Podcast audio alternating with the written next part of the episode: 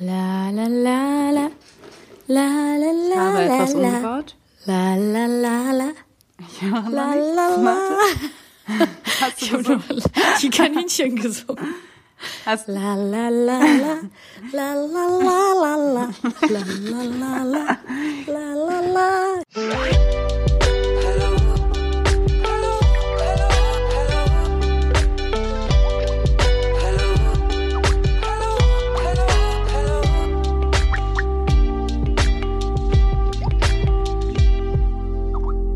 Hallo, herzlich willkommen zur neuen Folge von Feuer und Brot. Wir begrüßen euch heute mal wieder verbunden über Skype. Warum, werdet ihr gleich erfahren. Hallo, liebe Alice. Hallo, liebe Maxi. Na, Na, wie geht's? ganz gut, ganz gut. Ich freue mich jetzt auf die Aufnahme. Ich freue mich, dass wir uns zumindest über Bildschirm sehen können. Denn bei uns ist ja momentan auch ein bisschen eine besondere Situation. Wie geht's dir denn? Mir geht's den Umständen entsprechend gut. Ich bin in Quarantäne, weil ich Corona habe. Wenn die Folge veröffentlicht wird, habe ich wahrscheinlich kein Corona mehr. Das sage ich jetzt schon, weil ich mir Ja. vorstellen kann, dass viele Leute uns eine Nachricht schreiben und wissen wollen, ob alles okay ist. Aber mir geht's gut, aber ich bin halt schon krank. Also ich habe Fieber gehabt, ich huste, äh, Fieber ist mittlerweile weg. Ich habe zwischendurch nichts gerochen und nichts geschmeckt. Das kommt jetzt aber auch wieder. Und ich habe immer noch ein bisschen Gliederschmerzen, die irgendwie gegen Abend immer schlimmer werden. Dann brauche ich eine Wärmflasche. Also es ist jetzt nicht so, als ob das voll das Zuckerschlecken ist. Ich bin schon krank und ich bin so, ich bin wahnsinnig müde. Ich habe halt, ich schlafe total viel. Ich merke, dass ich schnell angestrengt bin halt und dass ich halt nicht einfach normal weiterarbeiten kann. So. Und all diese Sachen sind irgendwie Teil meines Krankheitsverlaufes. Ich bin verpflichtet, in Quarantäne zu sein, noch fünf Tage und bin dann wieder befreit. Aber es ist halt schon krass, weil wir wohnen in Berlin und man merkt halt, hier ist das Gesundheitssystem auf jeden Fall, zumindest in diesem Stadium, schon komplett überlastet. Ja, also überfordert, ne, das ganze Ja. System. Äh, umso toller, Alice, dass du heute überhaupt aufnehmen kannst. Wir haben ja echt auch jetzt von Tag zu Tag geguckt, wie es dir geht. Du musst deine Symptome weiter beobachten. Ähm, damit ist natürlich nicht zu spaßen.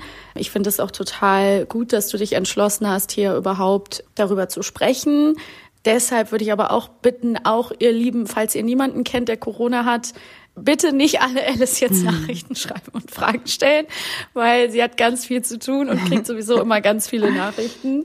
Ähm, das wäre ganz lieb. Wir versuchen deswegen hier jetzt eben auch drüber zu sprechen und zumindest kurz zu erklären. Also zum Zeitpunkt dieser Aufnahme bin ich auch in Quarantäne und bleibe zu Hause, weil also das wurde mir nicht gesagt, weil wie gesagt, Alice und ich sind damit irgendwie jetzt gerade relativ allein gelassen worden von diesem ganzen System. Ich habe mich dann auch testen lassen, weil wir uns noch getroffen hatten, einen Tag bevor Alice Symptome bekommen hat. Wir waren draußen, aber eben auch kurz drinnen zusammen und haben zwar versucht, den Abstand einzuhalten, aber man weiß ja nie. Ich bin natürlich dadurch Kontaktperson und es hat sich als sehr schwer gestaltet, überhaupt einen Test zu bekommen. Jetzt warte ich schon seit zwei Tagen auf mein Ergebnis oder drei fast und werde natürlich auch so lange warten müssen. Ich habe keine Symptome, ich bin topfit, aber eben auch jetzt nicht durcheinander kommen mit den Zeiten. Bis diese Folge rauskommt, habe ich höchstwahrscheinlich mein Ergebnis und hoffentlich ein negatives Ergebnis. Aber was ich echt krass finde, und wir können hier nur für Berlin sprechen und für die Bezirke, in denen wir wohnen, die sind auch relativ ja, dicht besiedelt, bei mir ein bisschen weniger als bei dir.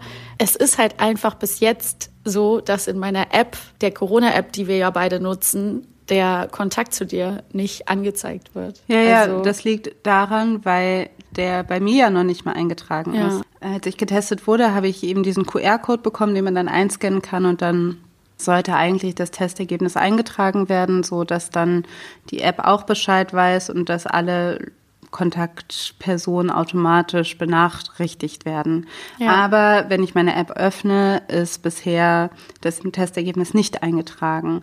Ich kann leider die Arztpraxis auch nicht anrufen, weil die Arztpraxis äh, umzieht und deshalb jetzt erstmal eine Woche nicht erreichbar ist. Das heißt, es kann sein, dass die natürlich im Umziehchaos vergessen haben, das einzutragen, aber ich laufe quasi so under the radar. Man kann sich also mhm. nicht hundertprozentig auf die App verlassen, weil so ein Fehler kann natürlich immer passieren und dann kriegen ganz viele Leute das nicht angezeigt und wenn sie es nicht angezeigt bekommen, dann dürfen sie sich auch nicht testen lassen. Also ganz viele Teststationen testen nicht, wenn man nicht angezeigt bekommt in der App, dass es rot ist und dass man sich quasi testen lassen muss. Genau. Und ähm, das alleine ist schon ein Problem. Äh, das Gesundheitsamt hat mich auch bisher nicht angerufen, weil die ja auch für die Nachverfolgung zuständig sind. Die sind aber, das hat auch schon die Arztpraxis gesagt, massiv überfordert gerade und so eine Nachverfolgung wird wahrscheinlich nicht stattfinden, weil es ja jetzt schon zu spät ist. Also ich habe es schon seit einer Woche.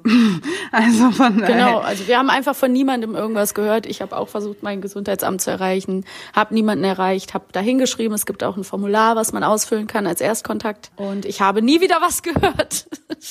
man kann halt also genau, also das ich bin mal gespannt, wann die sich melden oder ob die sich überhaupt noch melden. Es gibt jetzt gerade niemanden, an den ich mich wirklich wenden kann. Ja. Ich ähm, habe natürlich allen Leuten Bescheid gesagt, denen ich Bescheid geben musste.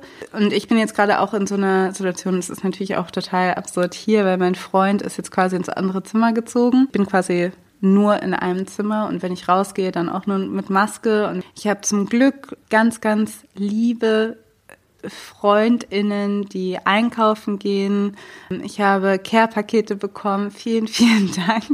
Also, also ich habe das Glück, dass sich Leute um mich kümmern und dass auch mein Freund sich um mich kümmert, der auch symptomfrei ist bisher. Und alles, also so den Umständen entsprechend geht's mir eigentlich gut. Aber ich merke einfach nochmal, und ich weiß auch nicht, wo ich mich angesteckt habe. Nee, ich war klar. natürlich irgendwie jetzt noch auf unterschiedlichen Veranstaltungen, wo eigentlich die Hygienekonzepte alle top waren. Deshalb weiß ich nicht, kann ich noch nicht mal sagen, ob es an diesen Veranstaltungen war oder nicht, sondern Vielmehr kann ich mir vorstellen, dass das halt passiert ist, als ich im Zug saß, weil ja. wenn du mehrere Stunden irgendwie da sitzt, so, dann kann das immer passieren auch. Oder in der Bahn, weißt du, ja. wenn du irgendwie, weißt, wenn ich vom Bahnhof zurückgefahren ja. bin. Also das sind alles, glaube ich, so Momente, wo das passieren kann. Ich kann es nicht, ich mhm. habe gar keinen Anhaltspunkt, wo das passiert sein könnte, aber es ist halt passiert und deshalb merke ich einfach nochmal umso mehr. Jetzt ist es ja eh im November mit dem Lockdown sowieso so, dass Lockdown Light. Lockdown Light, dass man angehalten ist, zu Hause zu bleiben und nochmal sehr krass auf Social Distancing zu achten. Es sei denn, man ist Corona-Leugner in Leipzig, dann kann man machen, was Boah. man will ohne Maske. Ey, was für eine Woche das auch überhaupt war, ne? Wir könnten ja. auch einfach dieses Thema, wir kommen gleich aufs Thema. Wir haben ein super Thema, aber die Sache ist halt, also es gibt ja. so viel, worüber man reden könnte. Diese Woche, weißt du, ich meine, ich habe einfach das Gefühl, der Anschlag in Wien ist schon wieder wie so ein Monat ja. her, obwohl das gerade erst passiert ist. Ja. Es gibt überhaupt gar keinen Anhalten, Innehalten, nee. um die, all das mal zu verarbeiten. Und das alles noch irgendwie während der US-Wahl. Und dann kam bei mir persönlich auch noch Corona dazu. Oh ja, Gott, einfach ja. so. Ich habe auch, also ich hatte auch das Gefühl, es gäbe, es hätte 100 Sachen gegeben, wozu ich gerne irgendwie ja. was gesagt hätte auf Social Media oder so, aber ich war einfach so, okay, ich, ich kann, ich, ich kann gerade, ich kann einfach nicht. Das du warst ja auch zusätzlich zu ja. wirklich noch krank. Das darf man ja nicht vergessen. Und ja, also ich gebe dir komplett recht, es war einfach eine unfassbar aufreibende Woche emotional. Dann gestern Abend diese Kulmination mit der Gewissheit, dass Biden und Harris es geschafft haben. Ich habe wirklich einfach geheult und ich war hundertprozentig nicht die einzige Person, weil man einfach merkte, so diese ganze Anspannung, geht äh, von einem ab und dann quasi wirklich so gefühlt eine Stunde später dann irgendwie Bilder aus Leipzig gesehen. Ich will da jetzt wirklich nicht zu tief rein, weil es mich einfach zu sehr aufregt. Wir haben ja einmal eine Lagebesprechung gemacht äh, in einer mhm. Folge. Das könnten wir theoretisch jede Woche oder alle zwei Wochen machen. Aber in dieser Folge haben wir uns äh, dagegen entschieden. Nee, ansonsten starten wir mit einem super interessanten Thema, wie ich Was finde. ja auch all diese ganzen Themen irgendwie berührt. Ja, wir haben äh, das Thema schon lange auf der Liste. Das wollte ich nur sagen. Wir haben das Thema schon in gewisser Form, na was heißt lange? Auf jeden Fall ein paar Monate schieben wir das ja. so mit uns mit. Und jetzt, genau wie du sagst, ist es irgendwie ein guter Zeitpunkt, um das nochmal zu schnappen. Es ist ja auch irgendwie, vielleicht ist es ganz interessant auch für äh, Leute, die uns zuhören und sich dafür interessieren, wie wir manchmal unsere Themen finden, weil ich mag das so gerne. Wir haben irgendwie eine Liste und voll oft ist es so, dass wir Sachen eintragen und dann gerade in dem Moment irgendwie da keine Lust drauf haben oder sagen, das machen wir später oder da fühle ich mich nicht nach oder das äh, braucht mehr Vorbereitung, das braucht weniger. Also dass man so ein bisschen, wir spüren immer sehr rein, welches Thema sich gerade für uns gut anfühlt zu besprechen. Und ähm, jetzt war die Zeit für dieses Thema gekommen. War jetzt auch Gegenstand der Berichterstattung oder zumindest der Analyse während der US-Wahl, weil natürlich geguckt wurde, gerade in der Zeit, wo hauptsächlich die republikanischen Stimmen ausgezählt worden sind und es noch nicht klar war, wer gewinnt und die ganzen States alle ziemlich rot aussahen, man nervös geworden ist, hat man sich halt gefragt, okay, warum ist Trump jetzt nicht, warum gibt es keinen Landslide-Win für Joe Biden? Wer unterstützt denn Trump? Wer sind denn die Trump-WählerInnen?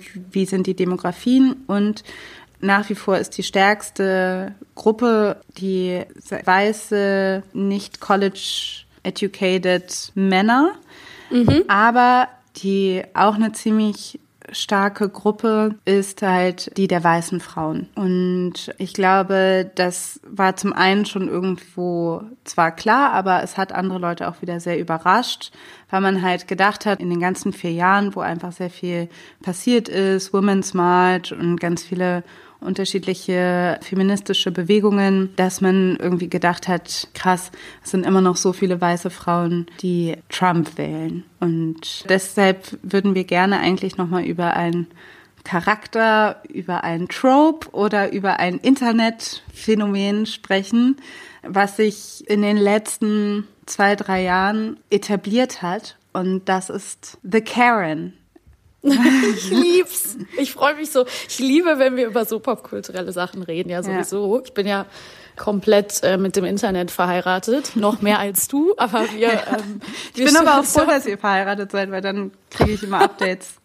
ähm, und das wird auch an manchen Stellen ein bisschen dann auch unsere Aufgabe, Dinge zu erklären für Leute, die vielleicht nicht so da zu Hause sind, aber das kriegen wir hin. Ich äh, freue mich auf jeden Fall, dass wir heute über The Karen, Karen sprechen. Was, also das Karen-Meme beschreibt im Prinzip, es ist eine Art Frau, aber es meint natürlich nicht im impliziert eine bestimmte Frau, sondern es ist quasi auch eine Bezeichnung für eine so eine Kollektion aus Verhaltensweisen, mhm. würde ich sagen. Aber so, es meint vor allen Dingen aber auch eine weiße Frau. Das ist vorausgesetzt. Also ja, ja unbedingt. Karen natürlich. ist eine weiße Frau. Um jetzt mal zu versuchen, auf die Gründungsspuren von diesem Karen-Charakter zu gehen, muss man sagen, dass gerade Karen mittlerweile ein Meme ist. Mittlerweile ist Karen eine weiße Frau mit einem ganz typischen Haarschnitt, der vorne so ein etwas längeres Pony hat und hinten so diese Spikes, diese gegelten Spikes. Man kennt es eigentlich,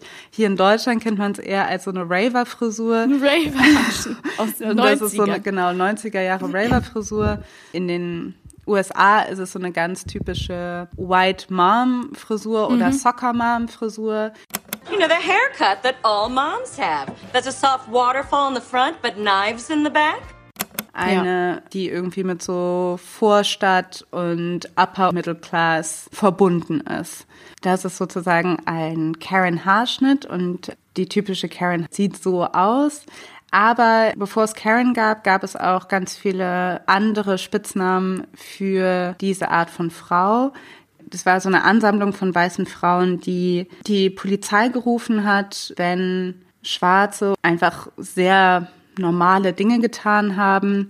Und eine weiße Frau hat dann relativ grundlos die Polizei gerufen, weil sie sich in irgendeiner Form bedroht fühlt. This year's biggest trend for white ladies is calling 911 on black people. More of these Karen incidents are being documented on smartphones and then quickly shared through social media. Ich glaube, eine der berühmtesten oder bekanntesten Fälle ist Barbecue Becky, die kamen, äh, also die heißen natürlich alle nicht wirklich so, aber die wurden mhm. dann vom Internet so benannt. Barbecue Becky war eine Frau, die 2018 die Polizei gerufen hat in einem Park, als schwarze Leute da einfach gegrillt haben und sie meinten, die dürfen das dann nicht. In diesem Park ist es verboten, an dieser Stelle zu grillen. Um, yeah, I'd like to report that someone is illegally using a charcoal grill in a non-designated area on um, in Lake Merritt Park, kind of near Cleveland Cascade. I'd like it dealt with immediately so that coals don't burn more children and our city has to pay more taxes. All right, and the person that's using the grill, uh, I need a description of them. What race are they? Um, African American.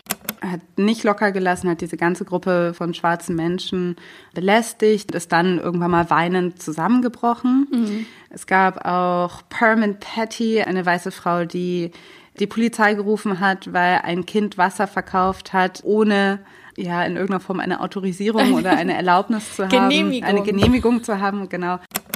She calling police on an eight-year-old little girl. You can hide all you want. The whole world gonna see you, boo. Yeah, and um, illegally selling water without a permit? Yeah. On my property. It's not your property. Genau, und solche Fälle gab es immer und immer wieder. Die Polizei wurde gerufen, weil Leute im Starbucks gewartet haben oder weil eine Studierende in der Bibliothek sich kurz hingelegt hat und geschlafen hat und so weiter. Also es gab ganz viele Zwischenfälle, die dann bekannt geworden sind im Internet, wo irgendwie eigentlich quasi nichts passiert ist, aber die Polizei gerufen worden ist. Und ich glaube, ein Höhepunkt hat diese ganze Dynamik angenommen mit Amy Cooper. Ja. Der Vorfall wurde am gleichen Tag bekannt wie die Tötung von George Floyd, dass Amy Cooper, eine weiße Frau im Central Park, die Polizei gerufen hat, weil ein schwarzer Mann ihr gesagt hat, sie solle ihren Hund an die Leine nehmen.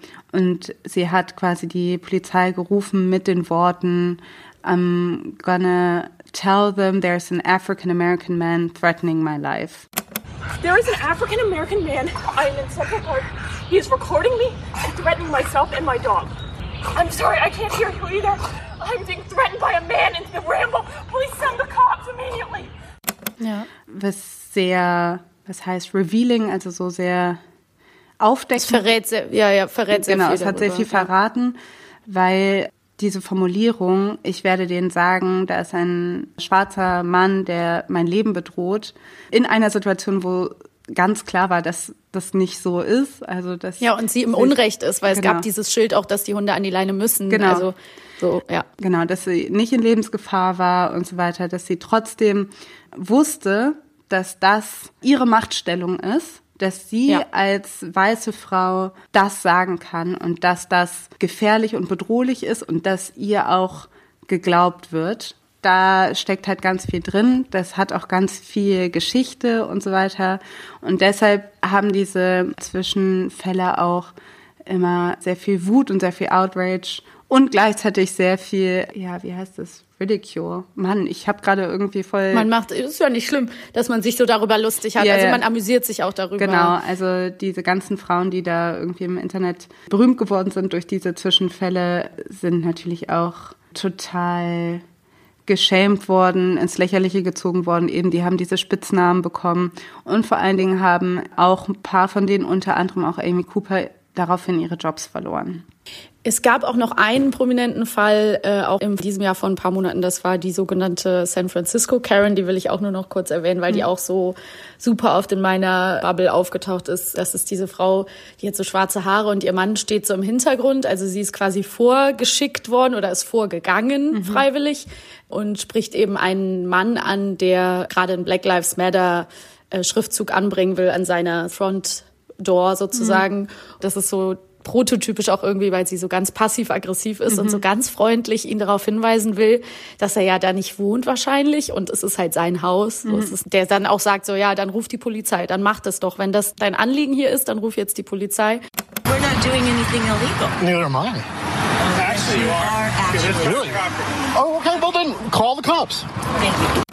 Und dann hat sich natürlich herausgestellt, dass es sein Haus war und sie überhaupt kein Anliegen hatte, ihn da irgendwie zu belästigen, außer das rassistische Vorurteil, dass er da nicht leben könnte. Und das äh, macht Karens auch ziemlich aus. Das ist, wie gesagt, ein Meme sozusagen einerseits Und dieser Keysatz ist auch immer so ein bisschen gewesen, klassisch. Can I speak to the manager? Also sich beschweren, sich einmischen und andererseits aber auch in andere Leute Business einmischen und die Rolle, die eigene Rolle komplett übertreiben und das eigene Privileg eben zu nutzen. Letztendlich zu, also ist ein Bully. Ja. Also zu terrorisieren und Macht auszuüben. Ne?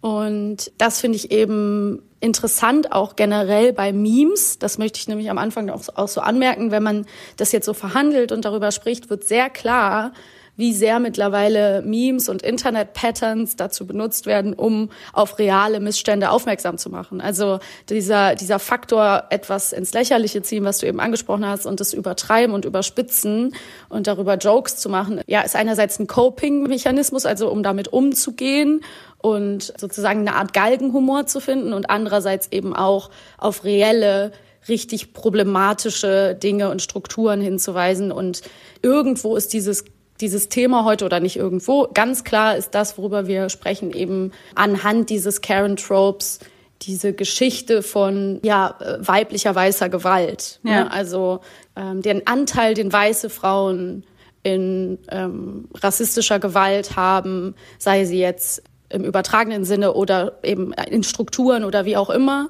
Und wie problematisch das ist, dass das immer so damit in Konflikt gerät, dass man sozusagen oft hört, ja, man darf Frauen nicht kritisieren, weil das ist dann Sexismus. Mhm. Will jetzt nicht Sexismuskeule sagen, weil das wird immer so oft von doofen Leuten gesagt, von die, die, die keinen Bock haben zu diskutieren. Ich meine eher was anderes. Also so, es wird die Abwehr oft genutzt, zu sagen, ja, aber das ist sexistisch, diese Frauen zu kritisieren, weil sie ja auch von Diskriminierung betroffen sind durch Sexismus. Aber es ist eben super, super, super wichtig, den Anteil, den diese Frauen in dieser Gewalt haben, zu benennen und da auch hinzugucken. Genau. So. Und das wollen wir heute machen. Und die, ja, voll. Wenn wir darüber reden, dann müssen wir auch ganz klar natürlich irgendwie Black Twitter benennen Ja. als diese Kultur der Mimifizierung, sage ich mal, dass ähm, daraus ein Meme wird, dass daraus ein Charakter wird, dass daraus eben ein Witz, noch ein Witz und keine Ahnung was und dass dieses wirklich, Mhm. also dieses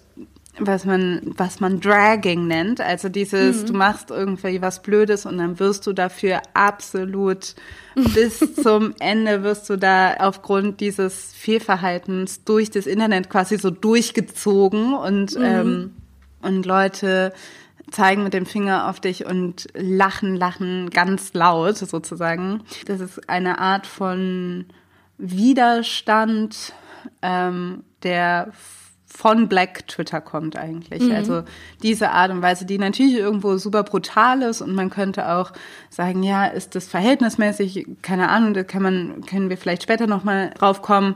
Aber diese ganze Erzählung und dieses Benennen von Karen und so weiter, das kommt alles von Black Twitter. Und Black Twitter, muss man sagen, ist so ein ganz, eh so ein ganz großer Pfeiler für Internetkultur und auch insbesondere Meme-Kultur. Ja. Also, und auch gerade dieses Instrumentalisieren, dass diese Dinge halt irgendwie super, was super Politisches haben. Nee, das ist super wichtig. Äh, danke dafür, dass du den Aspekt mit reingebracht hast. Voll wichtig. Ich glaube, was wir bei der Charakterisierung auch noch nicht genannt haben, ist, dass es auch sich um, also eigentlich ausschließlich so um so, ich nenne es jetzt mal middle-aged White Women geht. Also das ist nämlich ein ganz wichtiger Punkt, wenn man nachher den Trope nochmal so auseinander nimmt, auch in der Popkultur, dann liegt dieser Charakterisierung so eine tiefe eigene Machtlosigkeit zugrunde, die diese Karen mutmaßlich verspürt, in was auch mit der eigenen Position in unserer Gesellschaft natürlich zu tun hat. Und dadurch kann man auch sagen, das ist dadurch, dass wir eine altersdiskriminierende Gesellschaft sind, die es Frauen ab einem bestimmten Alter in jeglicher Hinsicht schwer macht, diese weniger sichtbar macht oder sich auch über diese lustig macht. Das ist auf jeden Fall ein Teil, was ja in diese Charakterisierung mit reinspielt, warum sozusagen die Karen an einer anderen Stelle ihre eigene Machtlosigkeit dazu ausnutzt, das zu kompensieren, indem sie Macht ausübt über andere und Gewalt ausübt über andere. Und das ist ganz klar natürlich keine Entschuldigung dafür. Ne? Also das an der Stelle natürlich hingestellt. Aber ich finde es so interessant zu gucken, ja, was diese irrationalen Verhaltensweisen irgendwie begründen könnte. So. Let's unpack. So, lass uns Ja. das auf jeden Fall mal genauer angucken. Wir haben auch uns unterschiedliche Artikel durchgelesen und es gibt diese Erzählungen über diese weiße Frau, die in irgendeiner Form frustriert ist und deshalb gemein oder unterdrückend handelt. Die gibt es natürlich in der Popkultur oder in der filmischen Erzählung auch schon länger, als das Karen-Meme existiert. Ich habe auch das Gefühl, dass diese Art von Machtausübung und Machtausnutzung, die, die wirklich informiert ist durch weißes Privileg. Wahrscheinlich, dass wir das jetzt noch mal öfter sehen werden. Ein gutes Beispiel ist, glaube ich, Little Fires Everywhere, wo Mhm, der Charakter von Reese Witherspoon eigentlich ziemlich Karen-mäßig ist, so. Eine weiße Frau, die in irgendeiner Form genau, irgendwo auch machtlos ist oder eingeschränkte Handlungsspielräume hat und gleichzeitig aber trotzdem dazu beiträgt, ja, nach unten zu drücken und unterdrückend zu sein. Also manchmal ist es so ziemlich klar, wie zum Beispiel bei The Help, auch ein Mhm. schwieriger White Savior Movie, aber da ist zum Beispiel Ja. die böse weiße Frau, ich weiß jetzt gar nicht mehr, von wem die gespielt wird oder so, aber Die hat, spielt in Black Mirror auch in dieser einen Folge die Hauptrolle. Die hat, ist auf dieses white durchdrehende Frau auf jeden Fall ein bisschen abonniert. Ja. Diese Schauspielerin, ich weiß ihren Namen auch nicht, aber ich weiß, wie du meinst. Also die, die irgendwie da in The Help wird da auch ganz klar die weiße Frau ins Zentrum gerückt als diejenige, die ihre Angestellten unterdrückt und piesackt und ungerecht behandelt und unmenschlich behandelt. Wo haben wir es noch? Also es gibt halt immer, es gibt immer wieder diese dieser Charakter von einer weißen Frau, die irgendwo entitled ist, also so irgendwie eben diese Art von, ich möchte mit dem Manager sprechen, ich lasse mir irgendwie hier nichts bieten, ich beschwere mich, ich beschwere mich vielleicht auf irrationale Art und Weise, ich lasse Essen wieder zurückgehen und so weiter. Ein Entitlement, was man halt hat, äh, mit der Gewissheit, dass man bei der Autorität gute Karten hat, also dass man weiß, Ja. man steht besser da als, als das Gegenüber und deshalb Mhm. äh, nutzt man das auch konsequent aus.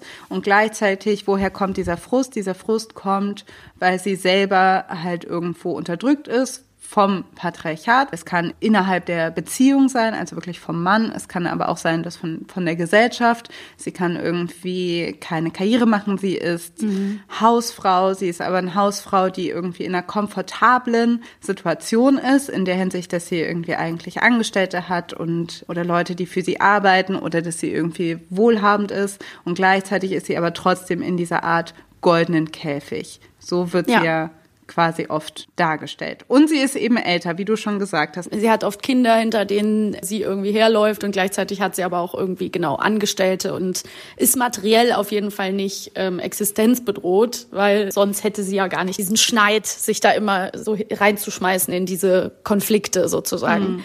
Das hast du ja nur aus einer gewissen Sicherheit und Machtposition, wenn du das Gefühl hast, du hast in solchen Situationen weniger zu verlieren, ne, irgendwie. Ich finde total spannend das Beispiel äh, Big Little Lies, weil ich gedacht habe, in Big Little Lies sind wirklich eigentlich mehrere Karens, Ja. ne, die sich anders verhalten. In der Serie ist auch viel spannend, was man irgendwie auch diskutieren kann.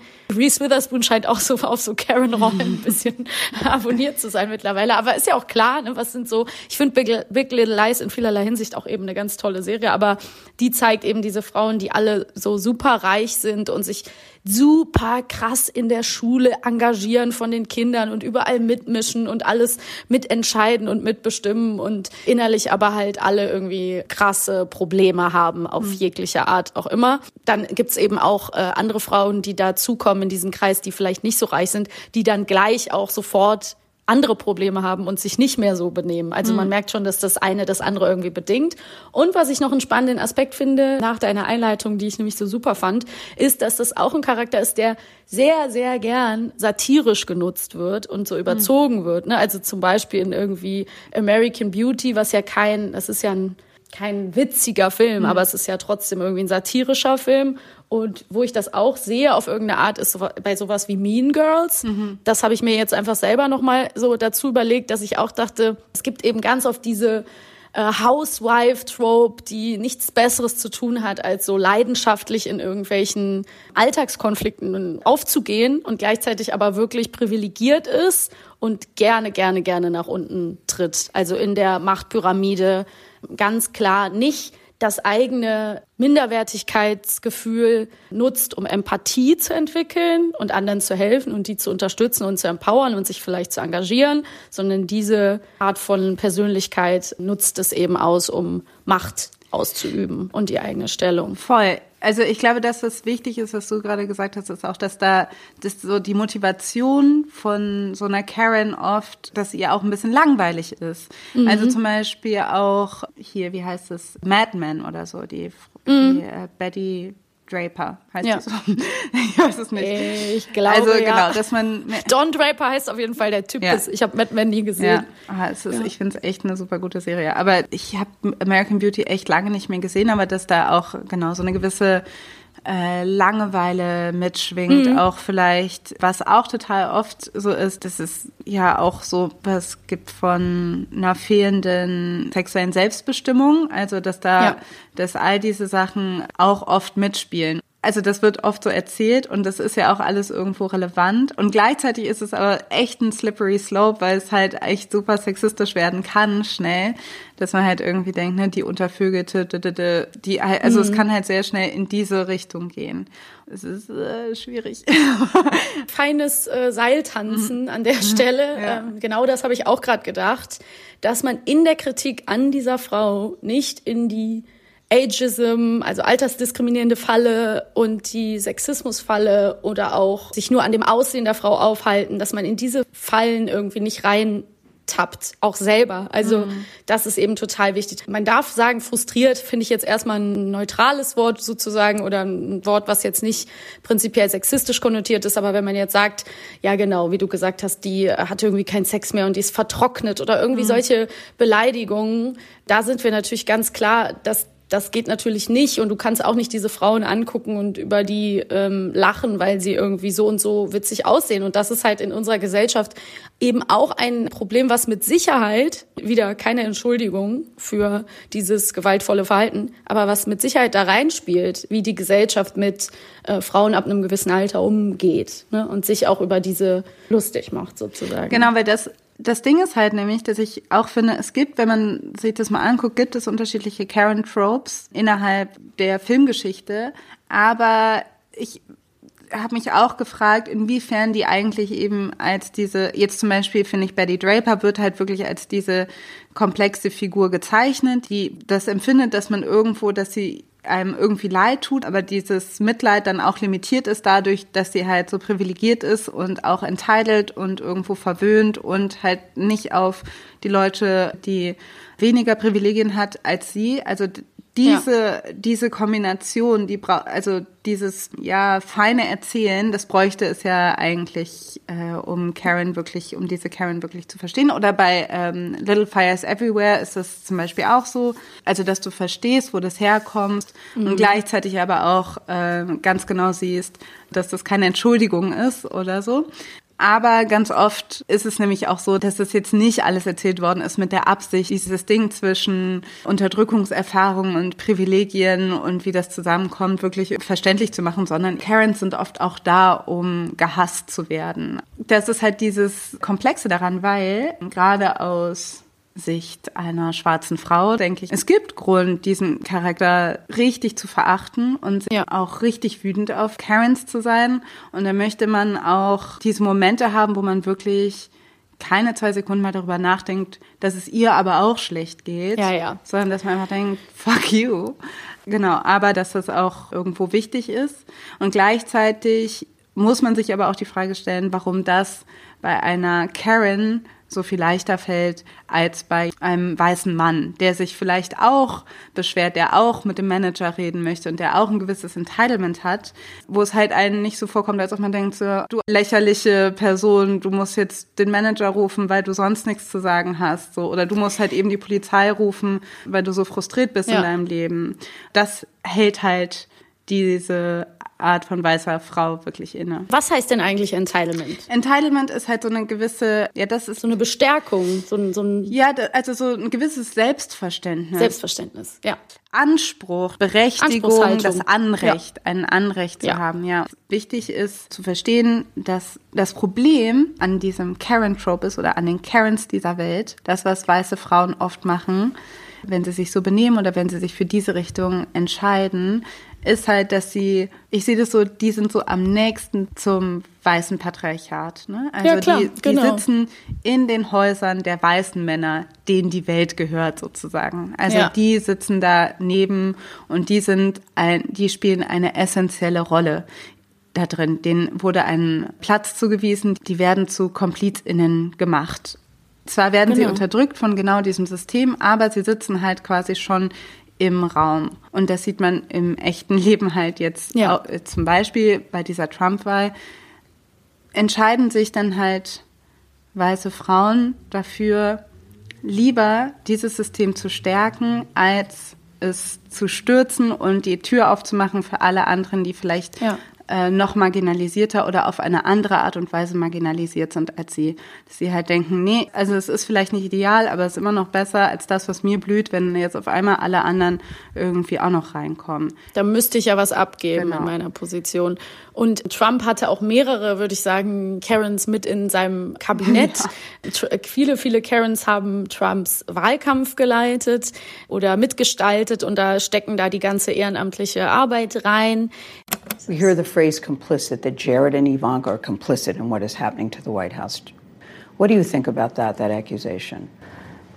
if being complicit is wanting to is wanting to be a force for good and to make a positive impact then i'm complicit i don't know what it means to be um, complicit um, but uh, but you know i hope time will prove that i have um, done a good job, and much more importantly, that my father's administration is the success that I know it will be. Ich finde das einen total wichtigen Punkt und da gehen wir ja auch gleich nochmal auf die ganzen, den historischen Kontext ein. Die große Gefahr, die davon ausgeht, wie weiße Frauen ihre Macht missbrauchen oder diese G brauchen und wie sie sich eben zu Komplizinnen oder Handlangerinnen des Bösen, sage ich jetzt einfach mal ganz platt, gemacht haben und machen. Die Popkultur hat da noch dieses schöne Beispiel Umbridge bei Harry Potter. Letzte Folge haben wir schon über Harry Potter gesprochen, aber das finde ich eben auch irgendwie so ein gutes Beispiel, weil man einfach so sieht, so keine Empathie hilft gerne mit dafür, dass sie einfach einen Platz am Tisch hat. So. Und ich, ich finde so, das nur noch als kleinen Nachschub, weil ich es irgendwie so ein gutes Bild finde. Ich finde, äh, wir haben jetzt, genau, wir haben vieles beleuchtet und auch appelliert, wo man eben die Situation berücksichtigen muss, in der diese Frauen sich manchmal be befinden. Dennoch ist es eben so krass, weil ich ja, genau, weil ich auch schon erlebt habe, ja, dass ich irgendwie, dass ich immer wieder verwirrt bin, wenn ich das Gefühl habe, wow, diese Frauen unterstützen lieber dieses unterdrückende patriarchale System, anstatt äh, sich selber aufzulehnen und zu helfen. So. Mhm. Und das ist immer wieder einfach schockierend und traurig. Und wenn man diese Frauen dann sozusagen outcallt, dann heißt es eben sehr oft so, das ist jetzt aber sexistisch von euch oder das ist unsolidarisch oder ihr fallt jetzt gerade einer Frau in den Rücken, weil es ist ja toll, dass eine Frau diese Position in, inne hat. Und wir haben ja schon oft auch hier gesagt, dass das leider oft alleine nicht reicht und dass da eben eine Frau sitzt. So, wir sehen es jetzt gerade wieder, was uns droht, wenn die diese oder diese Frau ist doch schon vereidigt worden, jetzt die Nachfolgerin von RBG. Ach so, äh, Amy Coney Barrett. Ja, also Ganz schlimme Frau. Ja, genau. Also Genau. so, dass man einfach merkt, es ist eine Frau alleine, macht jetzt noch nicht eine Frauenrechtlerin oder so. Also das ist halt, ne, die komplizierte Sache daran ist, dass auch eine Amy Coney Barrett auf irgendeine Art und Weise ähm, natürlich patriarchale Strukturen verinnerlicht hat. Nicht nur verinnerlicht hat, sondern auch irgendwo sich dadurch manövriert hat und es irgendwie dahin geschafft hat. Das ist Mhm. natürlich wahr. Aber sie hat es halt gemacht, indem sie patriarchale Strukturen stärkt. Oder in dass sie, Ja. ich sag mal, das Ambivalente, Komplizierte ist. Wahrscheinlich hat eine Amy Coney Barrett auch gegen ganz viele Männer sich behaupten müssen. Aber sie hat halt äh, sich dafür entschieden, ein patriarchales System zu stärken und wird wahrscheinlich als Supreme Court Justice mit dafür verantwortlich sein, dass vielleicht Medicare, also Krankenversicherung für alle in den USA, Mhm. dass das fällt, genauso wie das Schwangerschaftsabbruch kriminalisiert wird, kann sehr wahrscheinlich sein in den USA. Die ähm, Bewegung in Polen wird auch gerade von einer Frau, einer ganz krassen Ja. christlich-fundamentalistischen Frau angeführt. Ja, und wir haben hier Beatrix von Storch, Alice Weidel. Also es gibt genug Frauen an der Spitze von rechten äh, Bewegungen. Weiße Frauen gerade. Man muss dazu sagen, eigentlich weiße hetero-cis-Frauen, auch wenn Mhm. Alice Weidel jetzt nicht hetero ist, aber trotzdem, dass, es, ähm, dass das quasi natürlich eigentlich der Kern, die Kern, die Voll. Kernleute sind, waren immer ganz wichtiger Teil des weißen Patriarchats, sage ich mal. Und Ja. das Ding ist nämlich, dass man halt aufpassen muss. Also Natasha R. Kelly hat letztens in einer Keynote, ähm, die sie im Kampnagel gehalten hat, hat irgendwie so ein schönes Bild gehabt, dieses weiße Frauen fahren den weißen Männern hinterher. Die wollen Ja. die einholen, die wollen genau den gleichen Weg einschlagen und versuchen einfach aufs Gas zu drücken und so schnell wie möglich denen irgendwie die einzuholen. Eine Struktur, die ihnen Macht gibt über andere Menschen, das ist halt irgendwie dann sehr attraktiv. Classic White Feminism sozusagen. Ne? Also wir sind einfach äh, damit auf jeden Fall sehr eng verwandt, ne? weil diese Frauen sind ja ganz oft, äh, identifizieren sich nicht als feministisch und so, das ist ja eh klar. Ähm, oder lehnen den Feminismus aktiv ab, aber es hat eine, es hat, es ist sozusagen die Schwester vom weißen Feminismus, weil es ja auch den gleichen Gedanken hat, so weißer Feminismus will eben alle Frauen reinholen, die Karens wollen gar keine anderen Frauen vielleicht reinholen, sondern nur sich selbst. Und ähm, ja, also irgendwie kann man ja den Unterschied so ein bisschen Doch, machen, ich ne? glaube, es gibt auf jeden Fall auch eine feministische Karen. Also eine Karen, Ja, genau. die also Nee, nicht, nee, die nicht wirklich feministisch ist, aber die sich selber Feministin nennt. Das ist ganz wichtig. Also unbedingt, auch eine unbedingt. So eine Ivanka Trump oder so sagt auch, sie ist Feministin oder so. Also genau, ja klar. Aber ich glaube, da kommen wir an einen ganz wichtigen Punkt, nämlich das weißer Feminismus ist halt eh die Frage, was soll das sein, weil weißer Feminismus ist halt kein Feminismus, weil Feminismus antirassistisch sein muss. Aber ich glaube, was ganz wichtig ist oder ein ganz wichtiges Phänomen, was man oft in einer bestimmten Ecke von feministischen Diskursen immer wieder findet, ist eine ganz essentielle Karen-Haltung, etwas, was man Femonationalismus nennt. Also Ja. quasi ein rassistisches Narrativ, äh, dem man sich bedient, um vermeintlich feministische Talking Points zu pushen. Also so, dass man zum Beispiel sagt, unsere Frauen sind bedroht Mhm. von den Männern, die hier hinkommen oder äh, muslimische Frauen sind unterdrückt und so weiter und wir müssen die befreien. Also diese Geschichten, aber vor allen Dingen eben dieses der bedrohliche, nicht weiße Mann, vor dem müssen wir uns schützen und von dem muss auch die weiße Frau geschützt werden, dass das sowas super gefährliches ist, was total oft vorkommt. Ja, da sind wir ja schon bei der Emma. Das ist ja ein ganz klassisches Narrativ von der Emma, dem Magazin, was Alice Schwarzer gegründet hat. So, also da tut sich das nicht viel. Und ich würde fast jetzt mal die steile These raushauen, dass das eben auch voller Karens ist, diese Redaktion. Ne?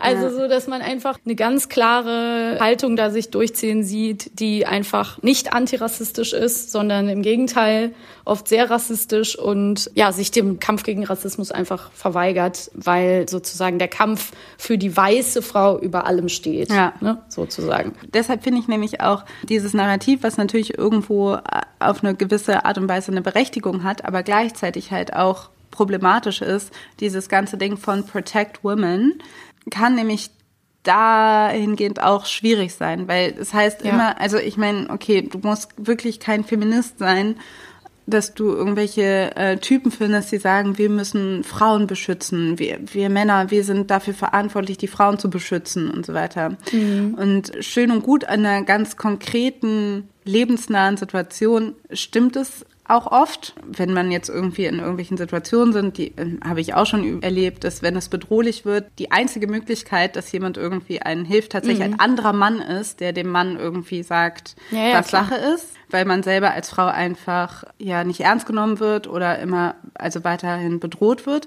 So, aber insgesamt lenkt es den Fokus auf was Falsches, weil es geht nicht darum, dass die Männer die Frauen beschützen, sondern es geht darum, dass die Männer nicht mehr eine Bedrohung darstellen um Frauen beschützen zu müssen. Genau, die könnten mal bei sich selber anfangen und die Frauen vor sich selber beschützen, indem sie ihr Verhalten ändern. Diese Männer, die diese, dieses Narrativ immer vorantreiben. Ja. Das hat man ja auch sehr oft gelesen im, im Zuge dieser, ähm, ja, dieser Online-Internet-Hetze, die immer gegen Geflüchtete passiert und so weiter, dass man immer denkt so, ja, aber auf einem Oktoberfest passieren jedes Jahr sexuelle Übergriffe. Mhm. Und es hat sich noch keiner von diesen Leuten, die sagen, wir müssen unsere Frauen beschützen, da eingesetzt und gesagt, ja, wir müssen das Oktoberfest mal abschaffen, weil irgendwie ist das ja nicht tragbar, dieser Zustand. Ja. Ne? So, also das sind einfach, da wird mit zweierlei Maß gemessen, das sowieso, es wird missbraucht, das Narrativ, da kommen wir gleich noch zu, sagst du gleich was zu, historisch. Mhm. Aber es ist auch nochmal sehr wichtig zu gucken, welche Frauen müssen denn da beschützt werden. Genau. Also um welche Frauen geht's. Ne? Ich würde jetzt mal ganz scharf sagen, dass es eben nicht um arme Frauen in prekären äh, Berufen geht, die nicht weiß sind, sondern dass es sich prinzipiell um unsere, in Anführungsstrichen, das ist ja immer dieses Schlimme, so unsere Töchter, unsere, also mhm. es, es geht ja ganz speziell nur um die Frauen, die dieser Gruppe sozusagen angehören. Und das ist das Narrativ, was vorangetrieben wird, sozusagen. Genau, und das ist halt auch oft das Narrativ, was von rechts gepusht wird. Und ja. es ist jetzt nicht, ich hoffe, das ist total klar, dass die, die sexualisierte Gewalt ausüben, dass es die überall gibt, also ob mhm. weiß oder nicht weiß. Oder ich wünsche, das wäre klar, aber letztendlich, also oft wird es aber eben so geframed, dass es zum einen die nicht weißen Männer sind, die Gewalt gegenüber weißen Frauen ausüben. Also dieses Narrativ gibt es zum einen in den USA schon sehr, sehr lange vom schwarzen Mann als Vergewaltiger. Es gibt es eben auch in der Filmgeschichte. Mhm. Es gibt diesen sehr prägenden Film Birth of a Nation, wo der Ku Klux Klan verherrlicht wird. Und da gibt es eben dieses Narrativ von diesem schwarzen Mann, gespielt von einem weißen Mann im Blackface, der einer weißen Frau nachstellt und diese weiße Frau flüchtet und wirft sich am Ende von so einer Klippe, weil sie lieber quasi stirbt, als quasi von diesem schwarzen Mann vergewaltigt zu werden. Und das ist halt so ein ganz tragischer Moment in diesem Film. Und wie gesagt, es war einer der beliebtesten Filme in den USA zu der Zeit, also einer der prägendsten Filme in den USA. The film's portrayal of black people was so terrible that it was still being used as a recruitment tool for the Ku Klux Klan as late as the 1970s. Despite the film's overall message of overt racism, it was still incredibly popular. It remained the highest grossing movie of all time until it was replaced by Gone with the Wind in 1939. Von wann ist denn der Film? Der Film ist von 1915. Es ist ein Stummfilm okay. auch. Also ja, um diesen Dreh ist während des Ersten Weltkrieges. Das ist auch, das sage ich, weil es auch genau dieses Narrativ um genau diese Zeit von schwarzer Mann oder beziehungsweise nicht weißer Mann, der Predator, Vergewaltiger ist, von weißen mhm. Frauen auch in Deutschland zu der Zeit stattgefunden hat. Es gab eine Kampagne, die nach dem Ersten Weltkrieg groß geworden ist, als französische Soldaten sich am Rheingebiet angesiedelt haben. Und unter diesen französischen Soldaten waren halt viele schwarze Menschen oder Menschen asiatischer Herkunft. Und die wurden die schwarze Schmach genannt, beziehungsweise die gelbe mhm. Gefahr. Und da gab es auch mhm. ein ganz krasses Narrativ von diese Soldaten vergewaltigen unsere Frauen. Wenn wir über die Rolle von Frauen und Frauenkörpern in der Kampagne Gedanken machen, dann ist es wichtig zu verstehen, dass die meisten Frauen nicht wirkliche Opfer von Männern, schwarzen Männern, Kolonialsoldaten waren. Aber sie wurden bewusst zu Opfern gemacht von den Trägern der Kampagne und in vielen Fällen von Männern. Das waren weiße europäische Männer. Das waren Autoren von Broschüren, Verfasser von Novellen, Romanen, die Frauen in ihren eigenen Männerfantasien brachialen, brutalen, animalistischen, sexuellen Trieben aussetzten. Aber das waren nicht die Triebe von diesen schwarzen Soldaten, sondern das waren gewalttätige sexuelle Fantasien von Männern, die sich diese Geschichten ausdachten dass die aus sind, deutsche Frauen zu vergewaltigen. Und es gab eben diese riesige Propaganda, die sich vor allen Dingen gegen Schwarze und gegen Männer asiatischer Herkunft gerichtet hat, die sehr lange angehalten hat und wichtig war beim Aufstieg der NSDAP. Also, weil auch da mhm. dieses Narrativ von der NSDAP instrumentalisiert worden ist. Wir können uns heute nicht vorstellen, wie mächtig diese Propaganda ist, denn es wurde enorm viel Geld investiert. Es gibt Broschüren, die ins Englische, ins Niederländische, Schwedische, Französische, Spanische, US-amerikanische und so weiter übersetzt wurden. Es gibt Postkarten, Illustrationen, Plakate, Medaillen, Theaterstücke. Und es werden Filme zu diesem Thema gedreht. Und wir haben also innerhalb der Gesellschaft haben wir halt dieses Ding von die schutzlose weiße Frau, die quasi angegriffen und vergewaltigt wird von dem nicht weißen Mann. Das hat sich natürlich wiedergespiegelt in der mhm. in keiner Weise zu verharmlosenden Silvesternacht von Auf gar keinen Köln. Fall. Also Aber es war halt auch so, dadurch, dass es dieses rassistische Denken und rassistische Klischee und dieses rassistische Bild schon so lange gibt, dass das natürlich nach diesem Vorfall wieder total aufgeflammt ist und wieder total neu diskutiert worden ist oder auch reproduziert worden ist auf einem Fokuscover oder so. Ne? Wollte also, ich gerade sagen, da gab es ja auch diese Coverbilder, wo dann irgendwie die äh, so schwarze Hände so eine weiße Frau anfassen, aber auch halt eine nackte weiße mhm. Frau, also auch eine Sexualisierung, aber gleichzeitig auch mit einer Dämonisierung von schwarzen oder nicht weißen Männern, die so Zitat, ne, dieses ganze Klischee, man kennt es ja irgendwie auch so, dieses ja Fetischisieren, das Voraussetzen irgendwie mhm. ganz schlimmes Wort, aber irgendwie so was Wildem oder so. Ja, ne? ja klar. Was wir ja gerade versuchen auch herauszuarbeiten und was hoffentlich auch klar wird, dass wir natürlich in keinster Weise das verharmlosen möchten, was da passiert ist. Und gleichzeitig ist es eben doch trotzdem immer wieder wichtig, sich genau anzugucken, wie dann Narrative wieder genutzt werden, um äh, rechte Strukturen zu stärken und diese wieder äh, lauter werden zu lassen, die Klischees wieder in die Köpfe der Menschen zu bringen und wofür das eben genutzt wird in solchen Momenten. Genau, also das ist halt das Ding, dass da eh schon so eine gewisse, ja, von, von Film und Literatur und so weiter geprägte Haltung schon die es schon gibt. Und dieses perfide daran, dass halt quasi ein Kampf gegen Sexismus und sexualisierte Gewalt gehalten wird gegen einen Kampf gegen Rassismus und rassistische Diskriminierung. Also, dass du das Gefühl hast, wenn du dieses Narrativ aufmachst, sag ich mal, der schwarze Mann gegen die weiße Frau, mhm wird da was gegeneinander gestellt. Also das ist quasi perfektes Divide and Conquer, also die, eine perfekte Komplett, Spaltung, ja. die quasi äh, das Potenzial hat, Bewegungen, die eigentlich zusammengehören, die solidarisch miteinander sein müssen, zu spalten. Und das ist genau, halt, die auseinanderzutreiben. Genau, das ist halt gerade auch, also auch da ist es oft so, dass in diesem Narrativ, also dass schwarze Frauen natürlich sich das angucken und denken so, beide Seiten können mich mal. Ne? Also, dass man irgendwo ne, als Person, die von Sexismus und Rassismus betroffen ist, sich das anguckt und einfach nur sich nochmal besonders alleingelassen fühlt, weil auch ja, beide klar. Seiten so eine gewisse Loyalität von einem erwarten. Ja, das ist halt oftmals eine komplizierte Kiste, die aber auch vor allen Dingen eben gar keine Rücksicht nimmt auf unter anderem schwarze Frauen. Ja.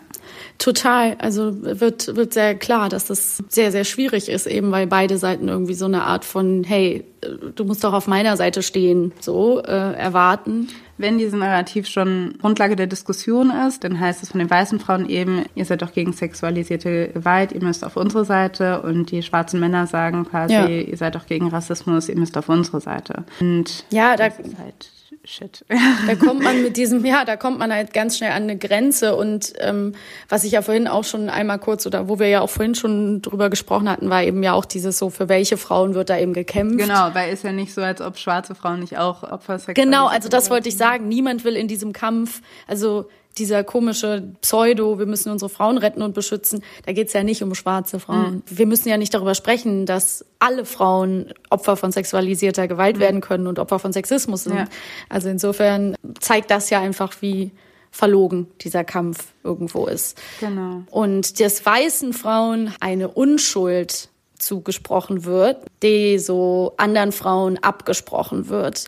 Da schließt sich so ein Kreis in diesem ganzen Karen-Meme, was wir am Anfang erklärt haben, so dieses weiße, weibliche Tränen, mhm. weibliches weißes Weinen, was das für eine Kraft haben kann und was das eben auch für eine Machtposition ist. Genau wie wir am Anfang das Verhalten von Amy Cooper besprochen haben, Ich weiß, wenn ich mich hinstelle und schreie und weine und sage, ich bin in Not, ich bin in Not, bitte helfen Sie mir, dann wird im Zweifel eher mir geglaubt als dem schwarzen Mann, der nichts gemacht hat, sondern ich habe da einfach eine Sicherheit, dass die Welt sich eher auf meine Seite stellt. Und das passiert durch strukturellen Rassismus.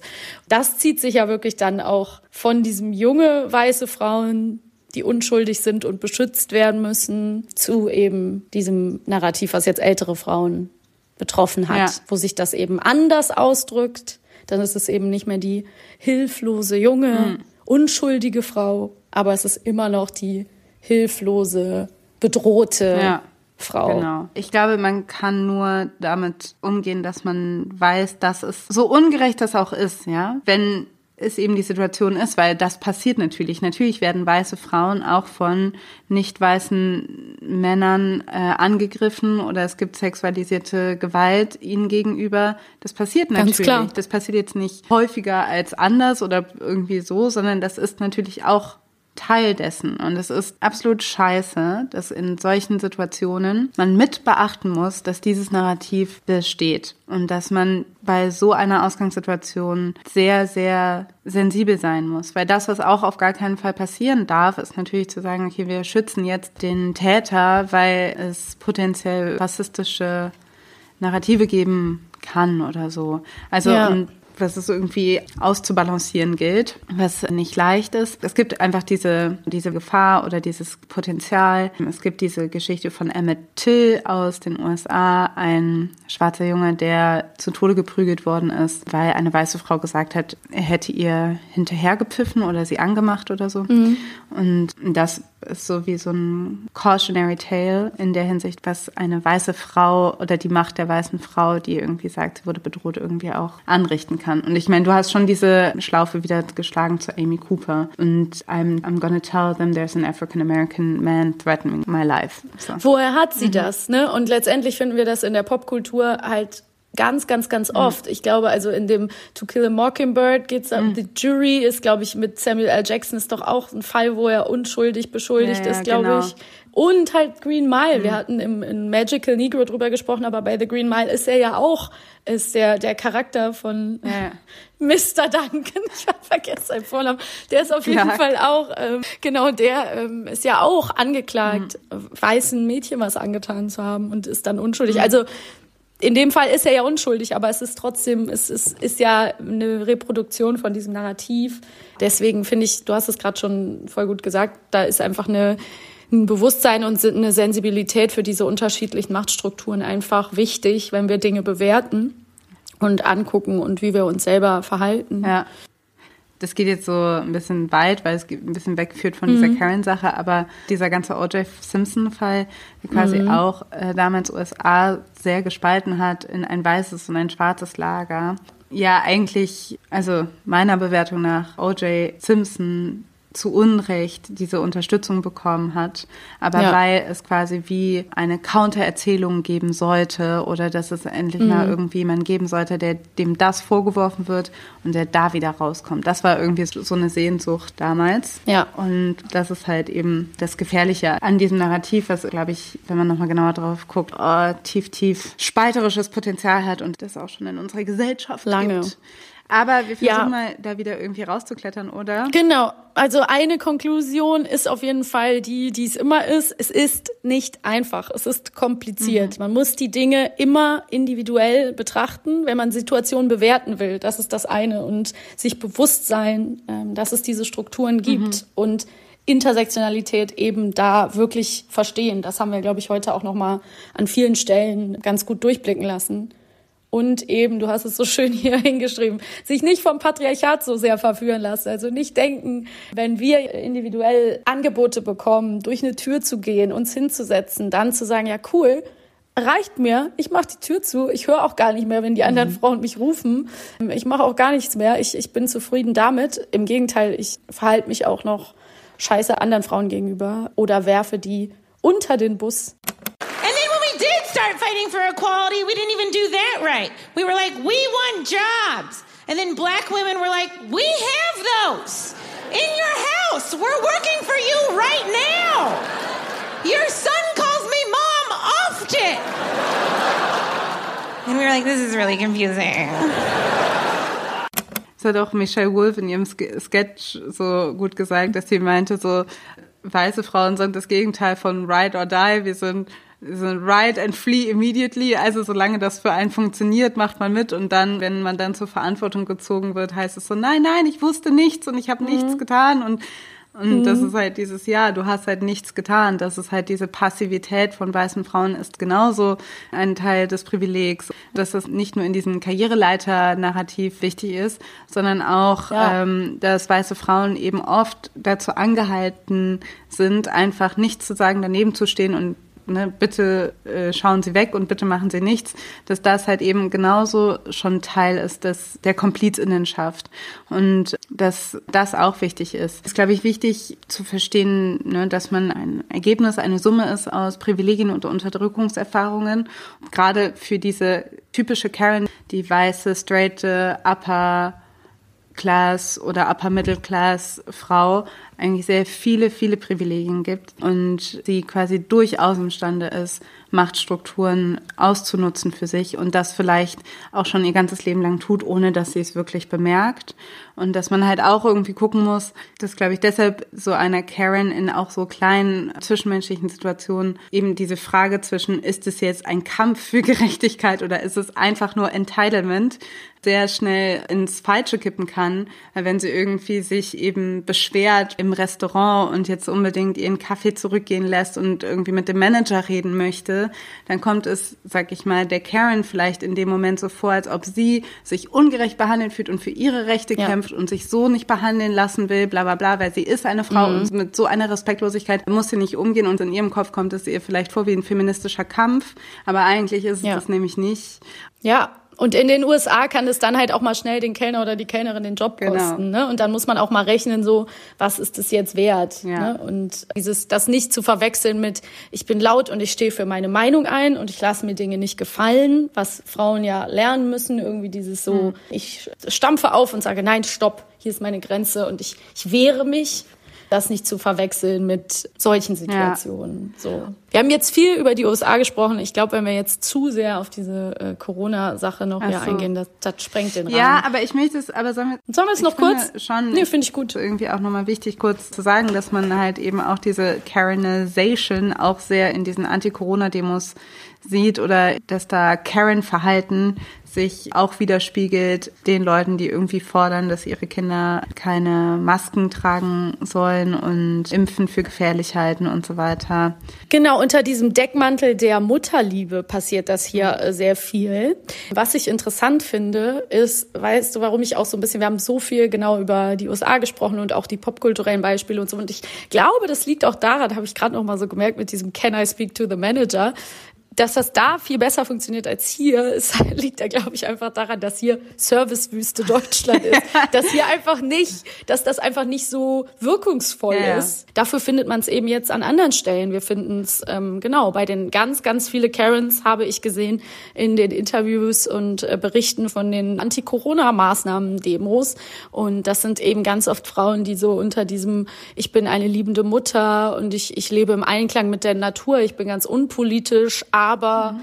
wo wir dann ganz schnell sehen, ähm, was wir ja auch schon sehr klar in unserer Verschwörungstheorien-Mythen-Folge herausgestellt haben, wo wir ganz schnell immer in so ähm, rechte antisemitische Narrative reinrutschen. Mhm. Und ja, und diese Frauen werden auch noch so ganz doll verharmlost, habe ich das Gefühl. Total. Es gibt tatsächlich viele Frauen, die die Maßnahmen besonders hart treffen, alleinerziehende Mütter. Ja äh, erfahren nicht genug Unterstützung. Das ja. ist total klar und es ist auch wirklich kein leichtes Kinder irgendwie zu Hause zu haben, während man irgendwie Homeoffice machen muss. Das ist alles, das ist einem alles total bewusst. Aber trotzdem findet man dieses Entitlement und diese Frauen, die eben nicht so scheinen, als ob sie in den super prekären Verhältnissen sich gerade befinden, ziemlich in vorderster Reihe bei vielen Anti-Corona-Demos. Das hast du so gerade so gut gesagt, eben dieses, ich bin unpolitisch und unschuldig und ich sorge mich einfach nur um meine Kinder.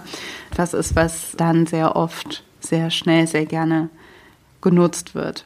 Das soll uns ja auch so verkauft werden, dass diese Leute da alle ganz friedlich sind und nichts wollen und so. Und wie sehr, wie schnell sich das einfach mit dem Hardcore-Rechten so zusammengeschlossen hat, ist einfach crazy zu sehen. Und Ey, ich muss auch sagen, meine, meine Meinung ist da eh klar, dass ich, oder mein Eindruck, sage ich mal, gestaltet sich halt eh so, dass diese ganzen sich gegen diese Maßnahmen, über die man ja sprechen mhm. kann, diskutieren kann und so, sich da wirklich hinzustellen und zu sagen, wir tragen keine Maske, wir sind dagegen gegen alles, dass das eben schon einer ganz privilegierten Situation überhaupt erst entstammen kann. Weil wenn wir uns umgucken, ging es uns bis jetzt immer noch verhältnismäßig gut im Vergleich zu anderen Ländern. Und natürlich spreche ich niemanden die einzelnen brutalen Schwierigkeiten ab, mit denen er oder sie zu kämpfen hat und wie viele Branchen davon betroffen sind, jobmäßig und so, das ist alles klar.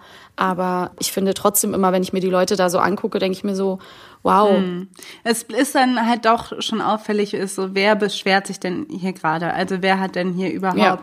Zeit und Luft und Raum und auch irgendwie das Gefühl, äh, gehört zu werden, indem dass sie sich irgendwie da so hinstellen und dann auch, wer hat kein Problem damit, dann auch gemeinsame Sache mit Nazis zu machen und zu sagen, ja. wir demonstrieren dann mit denen. Hauptsache, unsere Situation verbessert sich. Das ist einfach schon ziemlich klar a Karen Move. Ja. Also das ist, glaube ich, das wichtig, stimmt. das auch ja. äh, hier an dieser Stelle zu sagen, weil ich glaube eben und gerade eben noch diese Demo in Leipzig und so, dass man einfach sehen muss, ne? Mhm. Da das spielt da definitiv, finde ich, auch eine Rolle. Jetzt habe ich aber auch das Gefühl, dass wir mehr oder weniger alles gesagt haben. Also das, was ich, der letzte Gedanke, den ich nochmal hatte, ist eben dieses, mhm. wo ich immer öfter drauf komme, ist halt wirklich gerade in diesem feministischen Rahmen die Frage, die ich mir ernsthaft stelle, ist, dieses ganze Ding mit unapologetic sein. Ja. Also ja. wer darf hier eigentlich unapologetic sein? Und die Frage stelle ich mir, also ich mir mit meinen Privilegien genauso, aber die Frage geht auch Richtung weiße Frauen. Ist manchmal habe ich das Gefühl, dass dieses unapologetic sein teilweise vielleicht gar nicht so gut ist. Also du meinst damit dieses, ich erkläre es nur noch mal ja. für Leute, die das vielleicht jetzt unterwegs hören und gerade nicht so richtig checken, was unapologetic sein, was du meinst. Mhm ist so dieses, ich komme, ich hau jetzt einfach meine Meinung raus, deal with it, ich bin wie ich bin. Genau. Und ihr müsst damit leben. Genau. So. Also dieses, mhm. es ist eine sehr große Millennial-Kultur-Attitüde, dieses, ich entschuldige mich nicht mehr, ich bin halt nicht mehr diejenige, die sich mhm. duckt und so vorsichtig ist und so weiter. Nein, ich, ich habe auch keine Angst, mal eine Bitch zu sein. Ich habe auch keine Angst davor, wenn Leute mich nicht respektieren oder wenn sie mich, wenn sie mich doof finden für meine Meinung, dafür, dass ich meine Meinung gesagt habe und so weiter. Es ist ein, hat eine mhm. ganz empowernde Message. Das hat was Selbstermächtigendes, definitiv. Aber wenn diese Attitüde, dieser Lifestyle irgendwie sehr stark vereinnahmt wird von mhm. Menschen, dass das halt oft dazu führt, dass sie eben ihre Privilegien überhaupt nicht mehr sehen und mhm. ihre Macht überhaupt nicht mehr sehen und vielleicht auch nicht mehr sehen, dass sie eben nicht nur diejenigen sind, die sich hier unapologetic verhalten müssen, sondern teilweise auch nochmal doch auf andere Leute achten sollten und vielleicht doch vielleicht ein bisschen apologetic sein sollten. genau. Also ähm, auch mal apologetic sein ist gut. Siehst du das hauptsächlich auf Social Media oder wo siehst nee, du das? Nee, ich glaube, ich also für mich privat ist es schon ganz lange so ein Ding, dass ich denke so, mhm. ich glaube, also aber auch als Autorin und Journalistin, dass ich glaube, so eine unapologetic Attitüde ist für mich nicht ja. der richtige Angang, weil ich dann einfach teilweise aufhöre, über bestimmte Nuancen nachzudenken, die ich aber irgendwie wichtig finde. Ähm, mhm. Und ich glaube, und wo ich es einfach sehe, jetzt bei weißen Frauen, dass halt natürlich dieses Narrativ von ich bin unapologetically me, dass das ein Karen-Verhalten begünstigen kann. sag ich ja, bestimmt, und deshalb ja. würde ich einfach Leute ich, ja. äh, bitten, das heißt nicht, das, also geht nicht zurück in eine duckmäuserische, sich kleinmachende Haltung, aber das ist halt etwas, was man navigieren muss und was man irgendwie schauen muss, ne, wie inwiefern nicht alle Kritik, nicht alles, was einen irgendwie entgegenschlägt, ist halt, um dich als Frau runterzumachen, ja, ja, boah, ich weiß gerade genau. Ja. Jetzt habe ich jetzt habe ich es gegriffen. Ich sehe immer diese, was ich so Menschen haben immer so auf Insta in ihrer Insta Bio stehen so ähm, ganz viele weiße Influencerinnen Positive Vibes only. Ja. Ne? Also das ist ja auch so eine Art von, ja. äh, wie du es nennst, Entitlement oder so ein Anspruch auf. Eigentlich heißt das übersetzt: Niemand darf mich kritisieren, mhm. weil ich bin wie ich bin und wenn ihr mir Kritik entgegenbringt, dann so nehme ich das nicht auf, weil ich bin halt so ja. und dann lest mich halt nicht, aber ich will hier nur gute Vibes. Ja, genau. ne? Und das schließt halt perma so schon mal pro forma alle Kritik aus. So redet miteinander. Ich bin ja sowieso äh, ja sehr für Apologies. Mhm. Dafür muss ich mich selber zu oft entschuldigen. ich könnte das gar nicht. Aber ähm, ja, das ist irgendwann auch mal ein schönes Thema für eine Folge, finde ich. Mhm. Wie man als Gesellschaft auch lernt, mit Fehlern und Entschuldigungsverhalten irgendwie besser umzugehen, weil es muss da irgendwie eine bessere Kultur finden. Äh, für mhm. geben oder eine bessere, ähm, ja, mehr Routine. Mhm. Aber das äh, sprengt heute den genau. Rahmen. Das so, das war wirklich anders. jetzt der letzte Gedanke. Wir haben einmal, wollten wir einen Überblick geben über Karen, über weiße Frauen und über ihre Beteiligung an weißen patriarchalen Strukturen. Und yes. ja, also ich glaube, genau, alle weißen Frauen sind dazu angehalten, sich zu checken. Let's check ourselves. Okay, ihr Lieben, danke fürs Zuhören. Wir hören uns hoffentlich bald wieder. Passt auf euch auf und macht's gut. Au revoir. Das war die neue Folge Feuer und Brot. Erreichen könnt ihr uns unter feuerundbrot.gmail.com, auf Facebook, Twitter oder Instagram. Wenn ihr uns unterstützen wollt, könnt ihr das mit einer monatlichen Spende auf Steady oder Patreon. Wir hoffen, ihr seid auch beim nächsten Mal wieder mit dabei und bis bald. Tschüss. Tschüss.